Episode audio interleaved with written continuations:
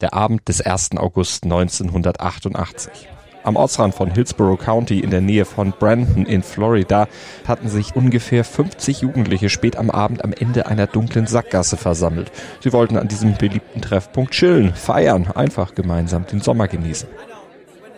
Aber mit der ausgelassenen Partystimmung war es schlagartig vorbei, als wie aus dem Nichts plötzlich grelle Scheinwerfer, die zuvor noch schummrige Szenerie in gleißendes Licht tauchten und ein Sportwagen mit laut aufheulendem Motor angeschossen kam. Das Auto raste mit 120 km/h nahezu ungebremst in die Menschenmenge hinein. Two people in the crowd were killed on impact. Others received critical injuries. Der Fahrer des Wagens war in den USA ein Star, Bruce Kimball, ein erfolgreicher Wasserspringer. The 25-year-old Olympic diver and winner of a silver medal in 1984 was in Tampa to practice for Olympic competition in Seoul. Doch der Unfall veränderte alles. Das Leben der Familien der Opfer und aller unschuldig Beteiligter und natürlich auch Kimballs eigenes. Eben war er noch ein umjubelter Sportstar gewesen, eine große Hoffnung für die Olympischen Spiele 1988 in Seoul und schon im nächsten Moment wurde Bruce Kimball zum zweifachen Totschläger. Aber wie konnte es dazu kommen? Was waren die Gründe für Kimballs rücksichtsloses Verhalten im Straßenverkehr?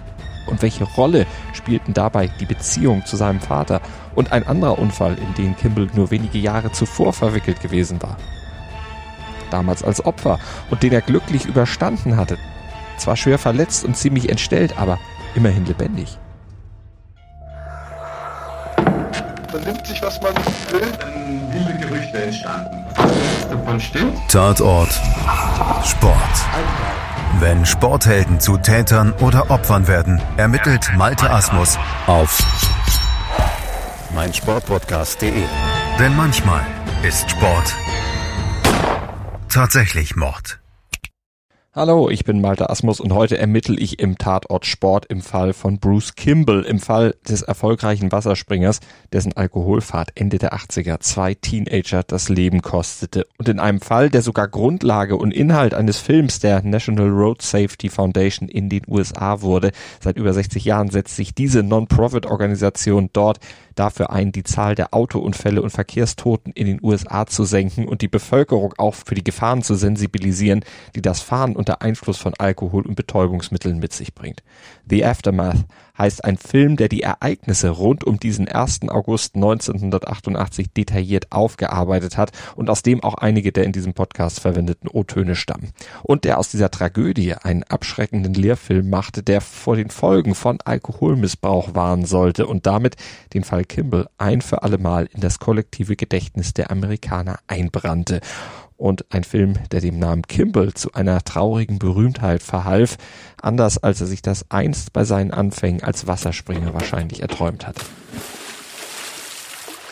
Wasserspringen, das war nämlich in Bruce Kimballs DNA fest verankert. Und das war auch kein Wunder, denn als Sohn von Dick Kimball konnte es auch gar nicht anders sein. Dick Kimball, der gilt in den USA als die legendäre Trainerfigur in Sachen Wasserspringen und der arbeitete für die University of Michigan und das US-Nationalteam und formte in seiner 43 Jahre langen Trainerkarriere insgesamt neun US-Springer zu Olympiamedaillengewinnern und er gewann mit fünfen auch die NCAA-Meisterschaften in den USA.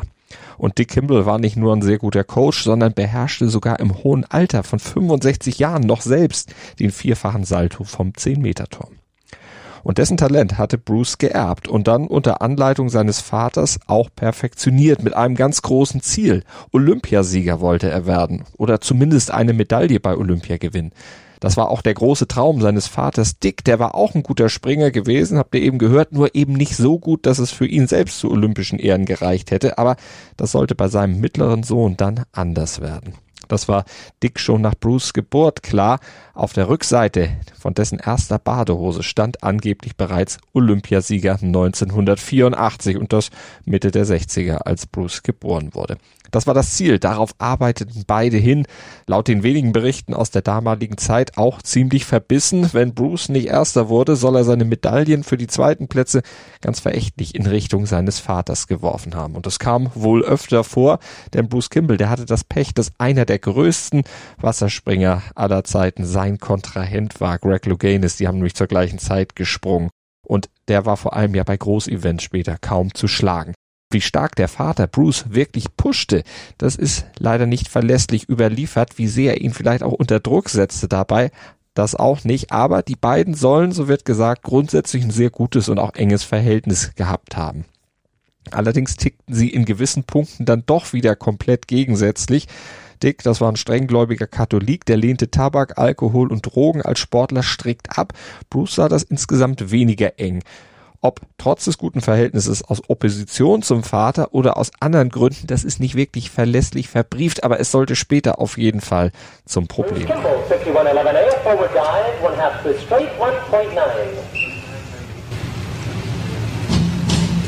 Kimball, der stand vor einer großen Karriere und die Tür dazu, die stand ihm auch offen, nachdem er mit sechs Jahren mit dem Sport begonnen hatte. Und dann schlug aber nach den ersten Erfolgen als Jugendlicher das Schicksal zu, an einem Sonntagmorgen im Oktober des Jahres 1981. Und davon kann uns unser Kollege Moritz Knorr erzählen. Moritz, was ist da passiert? Kimball, der war damals gerade mal 18 Jahre jung und fuhr an diesem besagten Sonntagmorgen mit einem Teamkollegen, mit Robert Craig, von einer Party nach Hause was Jugendliche halt so machen. Craig am Steuer seines BMW, Kimball als Beifahrer daneben. Und dann kam ihnen plötzlich ein Van entgegen und der Fahrer dieses Vans, der verlor dann die Kontrolle über seinen Wagen und schleuderte auf die andere Fahrbahnseite. Genau in die Beifahrerseite, auf der Kimball eben saß und der Aufprall, der war so heftig, dass der BMW der beiden Wasserspringer gut 50 Meter noch mitgeschleift wurde, ehe der Van dann zum Halten kam. Und für Kimball war dieser Unfall verheerend. Fast jeder Knochen seines Gesichts war gebrochen. Er erlitt Schädelfrakturen. Seine Milz war gerissen und musste entfernt werden. Seine Leber war zerfetzt. Sein Leben hing buchstäblich am seidenen Faden. Dann gab es eine zehnstündige Notoperation und auf die folgte dann noch eine 14-stündige zweite OP und da mussten die Ärzte Kimball dann wieder zusammenflicken und retteten dann aber Gott sei Dank sein Leben. Kimball konnte von Glück sagen, dass er ein Top-Athlet war und in körperlich bester Verfassung zum Zeitpunkt des Unfalls, sonst hätte er es wahrscheinlich gar nicht bis auf den OP-Tisch geschafft, sagten die Ärzte später.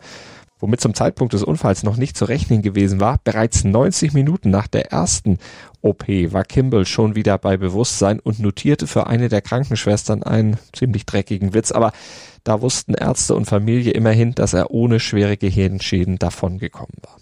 Ja, der Kopf war klar, allerdings ziemlich entstellt. Sein Gesicht war ja bei diesem Unfall quasi zu breit zermanscht worden. Das erzählte seine Mutter später. Zwei kosmetische Operationen waren nötig, um das einigermaßen wiederherzustellen. Aber auch danach sah Kimball aus wie ein Preisboxer, mit einer platten, eingedrückten Nase, immer noch übersät mit Narben, aber immerhin, er war am Leben. Aber er musste noch Wochen im Krankenhaus liegen und vor allem die große Frage blieb natürlich, würde er je wieder springen können auf dem Niveau, das er vorher gehabt hatte? Würde er seine vielversprechende Karriere wieder aufnehmen können und wie eigentlich geplant sogar die USA bei der WM 1982 in Guayaquil in Ecuador vertreten können? Der neben den Verletzungen im Gesicht und auch inneren Organen, die in Mitleidenschaft gezogen waren, Moritz hat's gesagt, waren ja auch seine Arme und Beine ziemlich verletzt. Seine Kreuzbänder waren gerissen, das linke Knie total zertrümmert und ein Bein gebrochen. Fast ein halbes Jahr musste Kimball Gips tragen und an Krücken gehen. Doch kaum war er beides los, begann er dann auch akribisch für sein Comeback zu schuften und wieder zu springen. Und tatsächlich, er schaffte die Rückkehr, unterstützt von seinem Vater, der jede Nacht im Krankenhaus bei seinem Sohn verbracht hatte, und gemeinsam schafften sie dann sogar den Sprung zur WM nach Ecuador. Und er gewann auch noch sensationell die Bronzemedaille dort. In den USA wurde er daher nur noch ehrfurchtsvoll Comeback Kid genannt und das Comeback Kid etablierte sich dann weiter in der Weltspitze. Er spezialisierte sich aufs Turmspringen und wurde nach dem WM-Coup auch noch Zweiter der Panamerika Games im Jahr darauf. Aber er hatte ja, wie gesagt, das Pech, dass er Sprunglegende Greg Louganis als Kontrahenten vor sich hatte, den eben besten Springer aller Zeiten. Und so blieb Kimball 1984 in Los Angeles bei Olympia eben nur, in Anführungsstrichen, Platz zwei und die olympische Silbermedaille. Greg Louganis, of course, has already been presented with the gold and Bruce Kimball with the silver.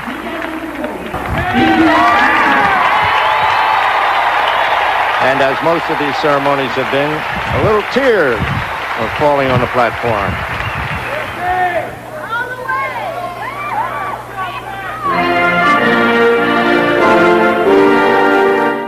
Doch wenn es auch nicht zum erträumten Gold gereicht hatte auf seiner Babybadehose, stand er nun mal Olympiasieger und eben nicht Vize-Olympiasieger.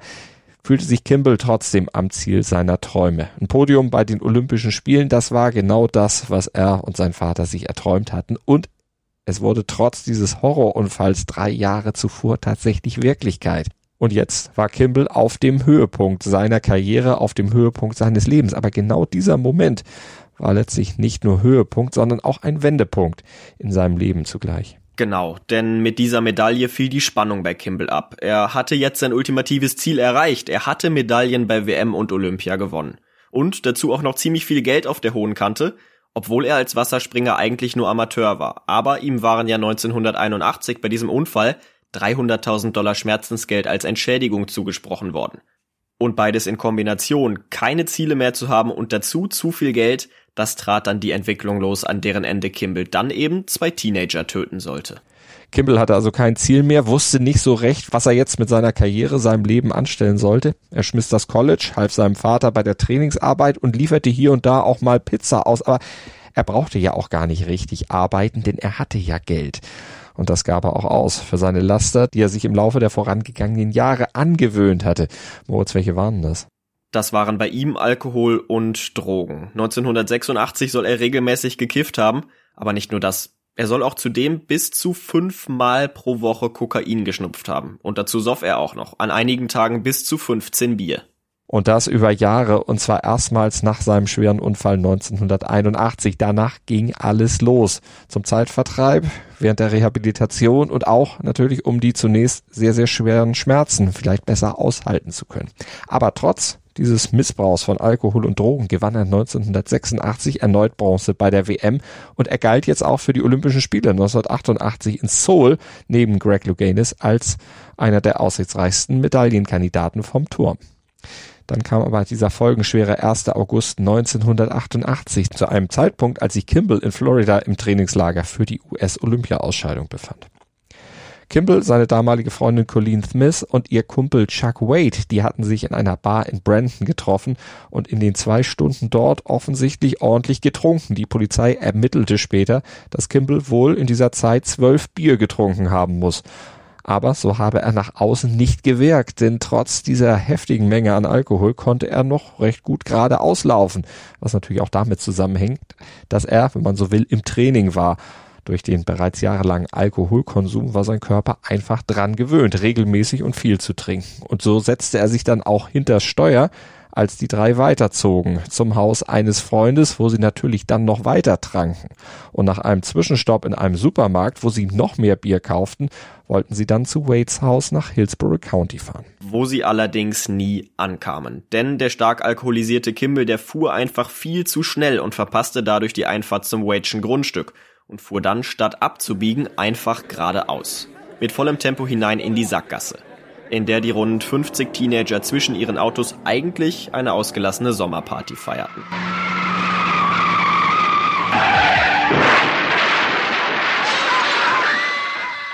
Alles ging zu schnell, als dass der betrunkene Kimball noch hätte reagieren können. Mit 120 kmh flügte er mit seinem Mazda RX-7 durch parkende Autos und in die Menge und hinterließ dabei eine Spur der Verwüstung. Glas, Metall und Körperteile, die flogen durch die Luft, erinnerten sich Augenzeugen später, und 180 Meter weit schlitterte der Wagen über das an die Sackgasse angrenzende verwilderte Grundstück ehe er dann zum Stillstand kam mit verbogenen Achsen und wohl ohne wirkliche Bremsspuren hinterlassen zu haben.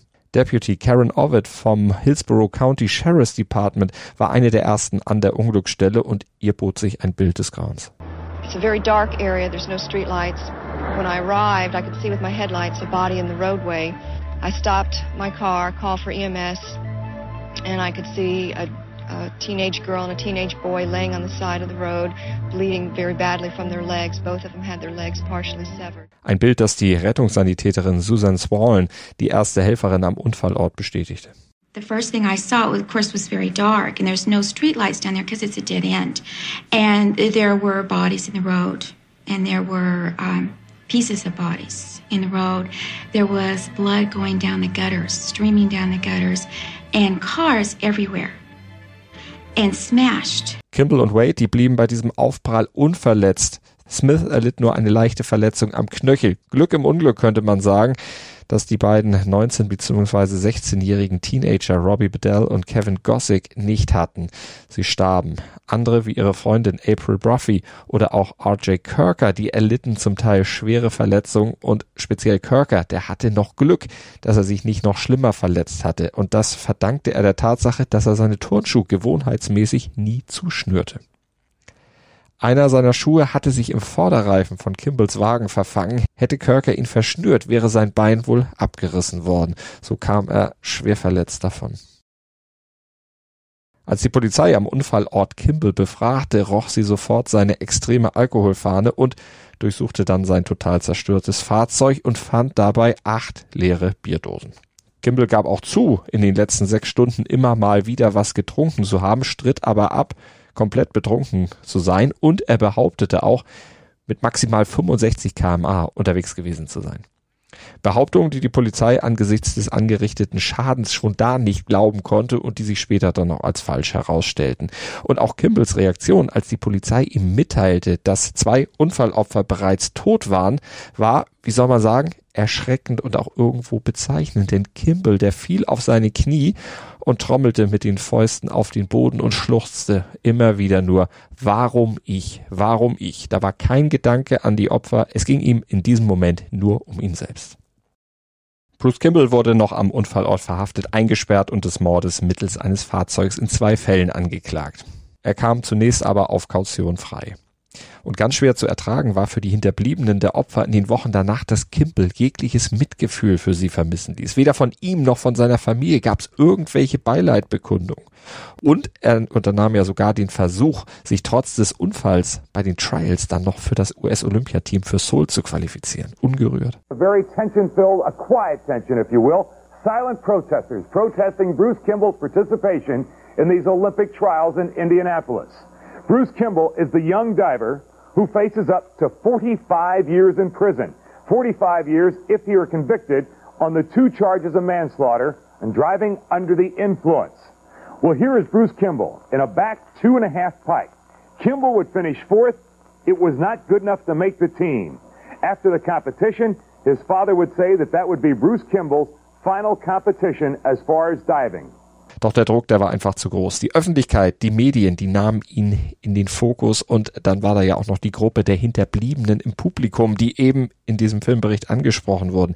Die hatten sich zum Besuch der Veranstaltung entschieden, um schweigend an die Tragödie zu erinnern und Kimball immer wieder seine Schuld vor Augen zu führen, die er sich durch seine Alkoholfahrt aufgelastet hatte. Und Kimball patzte dann auch in der Quali, seine Karriere war damit beendet und die Verurteilung wartete. Die gesammelten Spuren vom Unglücksort, die Augenzeugenberichte und dann auch noch seine Vorgeschichte als Verkehrsfraudi. All das sprach gegen Kimpel. Dreimal war er in den vergangenen Jahren in Florida wegen Geschwindigkeitsübertretung aufgefallen. Dazu gab es noch sechs weitere Fälle von zu hohem Tempo, von gefährlichen Überholmanövern und Missachtung von Straßenschildern in seinem Heimatstaat Michigan zwischen 1986 und 87 hatte er da sogar den Führerschein abgeben müssen. Und dann war da ja noch die riesige Menge Alkohol in seinem Blut. Eine Menge, die nicht mal sein Anwalt Frank Quesada geahnt hätte. When we were initially approached to represent Bruce Kimball, the last thing in Bruce's mind or any of the witnesses that were in the car with him that night was that they were under the influence of alcoholic beverages. We initially thought that there was going to be a very valid defense in that case until we were confronted with the blood alcohol, which was uh, a 2-0, twice the legal blood alcohol. It was real disappointing when we realized that that was going to be the blood alcohol that would be introduced into evidence. 2,0 Promille Alkohol im Blut und dazu kamen ja auch noch seine generellen Drogenprobleme, die Staatsanwalt und Gericht natürlich bekannt waren. Am 11. Januar 1989, da begann dann auch endlich das Hauptverfahren und Kimball bekannte sich, um das Verfahren abzukürzen, für sich, aber dann auch für die Hinterbliebenen der Opfer, wie er öffentlich bestätigte, angesichts der erdrückenden Beweislast schuldig im Sinne der Anklage. They pled guilty to the two counts of DUI manslaughter and three counts of uh, DUI with causing serious bodily injury. The state dropped the two counts of manslaughter by culpable negligence uh, because, not part of a plea agreement of any sort, but simply because the law in Florida is very clear that you can only be actually convicted and sentenced on one count of homicide per one death. Der Richter Harry Lee Coe, der verurteilte ihn zu 17 Jahren Gefängnis und anschließenden 15 weiteren Jahren auf Bewährung und zum lebenslangen Entzug des Führerscheins. Absitzen musste Kimball allerdings nur gut ein Viertel der Strafe, allerdings nicht wegen guter Führung, obwohl er im Knast dann auch clean wurde, sondern weil die Gefängnisse in Florida 1992 buchstäblich überliefen und einfach Platz geschafft werden musste. Ein Hohn für die Hinterbliebenen der Opfer, aber gängige Praxis im Strafrecht der USA. Kimball rehabilitierte sich dann, arbeitet seit seiner Haftentlassung als Wassersprungtrainer einer Highschool in Winnetka und er engagiert sich ehrenamtlich im Bereich der Suchtprävention.